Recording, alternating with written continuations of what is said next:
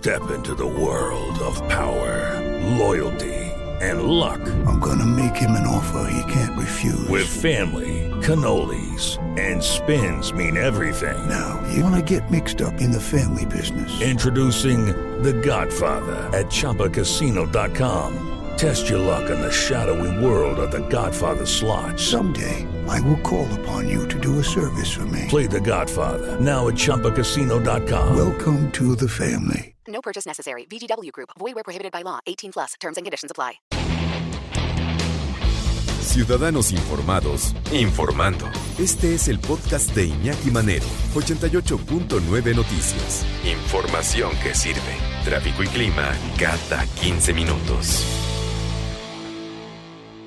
¿Qué le pasa a tu cuerpo cuando te haces vegetariano? Estamos platicando con Griselda López Córdoba, licenciada en Nutrición y Gastronomía, miembro del Grupo Académico Hablemos Claro y de la Asociación Mexicana de Nutriología AC. ¿Cómo estás, Griselda? Gracias por tomar la llamada. Buenas tardes. Hola, ¿qué tal, Iñaki? Buenas tardes. Estoy muy bien, gracias. Oye, eh, a ver, hablando de, de, seres humanos, nosotros, nuestra conformación, así como, como somos, nuestra naturaleza, ¿estamos hechos para ser vegetarianos o veganos? O no del todo? Mira, en realidad, más allá de, poder decidir si estamos hechos de, para una alimentación u otro estilo de alimentación, es importante señalar que la alimentación como tal a los nutriólogos nos da algunas eh, leyes o pautas específicas dentro de las cuales está, más allá de un tipo de alimento, es cubrir con nuestros requerimientos y afortunadamente esas mismas leyes nos permiten cubrir esos requerimientos de la forma en la que para nosotros sea la más adecuada, de acuerdo con nuestros gustos, con las características de la población, por ejemplo, no es lo mismo lo que se come en México que en otros países. Claro. Y digo, bueno, independientemente en este caso de, el tipo de alimentación o los diferentes estilos como es el vegetarianismo, el veganismo, eh, la, la asociación la academia, la actual Academia de Nutrición Dietética, que antes se llamaba Asociación Americana de Dietética, nos permite saber que las dietas vegetarianas, mientras sean bien planificadas, son apropiadas para todas las etapas del ciclo habitual. Pues si llevamos una dieta balanceada, una dieta sana, balanceada, con los nutrientes adecuados, se puede llevar una dieta vegetariana o incluso vegana, si hay una diferencia en esto. Eh, pero ahí está el problema, ahí está el problema. ¿Cuántas personas realmente saben balancear bien una, una comida? Eh, no, no en balde, no en balde, en muchas culturas se requiere poca carne y se ha demostrado que han vivido bien y han vivido muchos años. Por ejemplo, las culturas, la cultura en Japón, la gente en Japón come pedacitos de carne muy pequeñitos, lo integran en su alimentación, que es de, sí, comen más pescado que, que carne de animales terrestres. Eh, pero integran muchas verduras, integran eh, cereales, muchos cereales como el arroz, eh, algunas frutas, no muchas porque es muy cara por allá, pero es, tienen de los récords mundiales de longevidad, ¿no? La gente. Integran muy poquita, muy poquita carne de animales terrestres en la, en la alimentación. Esto quiere decir que sí hay que limitar y no hay que abusar de la carne. Ahora, ¿se puede prescindir totalmente y al 100%? En eso nos habíamos quedado, Griselda. Sí, mira, te comentaba que ya sea una alimentación con carne o una alimentación vegetariana vegana, mientras esté bien planificada, puede ser adecuada para los distintos tipos de, de poblaciones, ¿no? Para las distintas etapas de la vida. Aquí el problema está en que muchas veces la gente no va, o bueno, la, la mayoría de las veces la gente no va con un profesional de la nutrición, un nutriólogo, para recibir esta asesoría y la cual, la cual realmente es muy importante. Eh, yo he platicado con personas y lo primero que hacen es simplemente dejar de consumir carne por la cuestión ética, por diferentes creencias, más allá de, de, la cuestión de alimentación.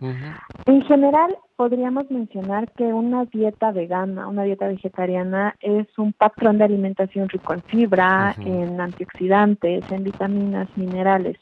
Sin embargo, hay detalles muy específicos. Al retirar la carne de la alimentación, estamos retirando el principal aporte de vitamina B12. Y esta es indispensable para el ser humano, específicamente en algunas etapas de la vida, como el embarazo, lactancia de primera infancia.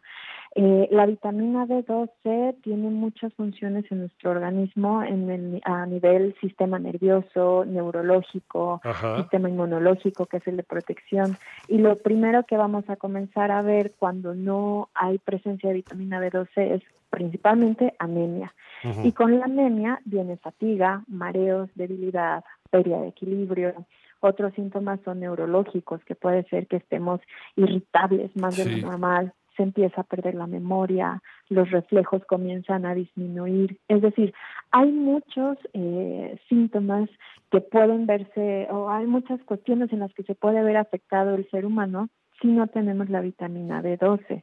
Entonces, lo importante aquí es que si no se va a consumir carne, sí se tiene que tener una sustitución de vitamina B12 principalmente. Habría que cuidar también, por ejemplo, el hierro, la vitamina D, el calcio, pero con mayor, eh, siendo más estrictos la vitamina B12. Eh, ¿Cómo la obtenemos entonces? Hay algunos cereales y levaduras que están fortificados y por cereales no me refiero a los de caja, sino como los que consideran sí, desayuno. Pues, claro, exacto, panes, harinas, diferentes cosas, pastas que están fortificados. Primero hay que ver que, o sea, leer la etiqueta, ver que esté fortificado, esa sería una forma de ingerirlo. Y otra que es muy eh, la más conocida es la suplementación a través de las pastillas, ¿no? Que esas, las dosis, la, la cantidad que se va a estar tomando, el tiempo, tiene que estar indicado por un profesional médico. Pero sí es muy importante tomar esos puntos en cuenta. En cuenta, ¿cuándo va a ser más importante? Eh, bueno, en general de, estos síntomas que yo comentaba los podríamos presentar todos si súbitamente dejamos la carne y nuestras reservas se van acabando. ¿Cuánto nos van a durar esas reservas? Pues depende, ¿no? Cuánta carne consumamos, cómo nos encontremos. Pero es muy importante iniciar la suplementación sí o sí en ante la presencia de embarazo para cuidar tanto la salud de mamá como la salud del nuevo bebé porque si, si falta esa vitamina durante el embarazo, puede haber un retardo en el crecimiento del feto y también puede haber, eh, muy importante, desarrollo cognitivo que es bueno determinante para toda la vida del, nuevo bebé. Entonces, bueno, ya eh, eh, resumiendo, Griselda, eh, se debe de hacer este tipo de cambios si alguien lo quiere hacer, que nos está escuchando, pero de la mano de un profesional en la nutrición y no basándonos en ocurrencias o en cosas que leímos ahí en la revista que se vende ahí en el puesto de periódico, sino de gente realmente profesional que te pueda decir cómo suplir todas estas cosas que se toman de la carne, que se toman también de los animales, tanto acuáticos como terrestres eh, o aéreos, y que son necesarias también para nuestra vida, solamente de la mano de profesionales. Griselda López Córdoba, licenciada en Nutrición y Gastronomía, miembro del grupo académico Hablemos Claro y de la Asociación Mexicana de Nutriología.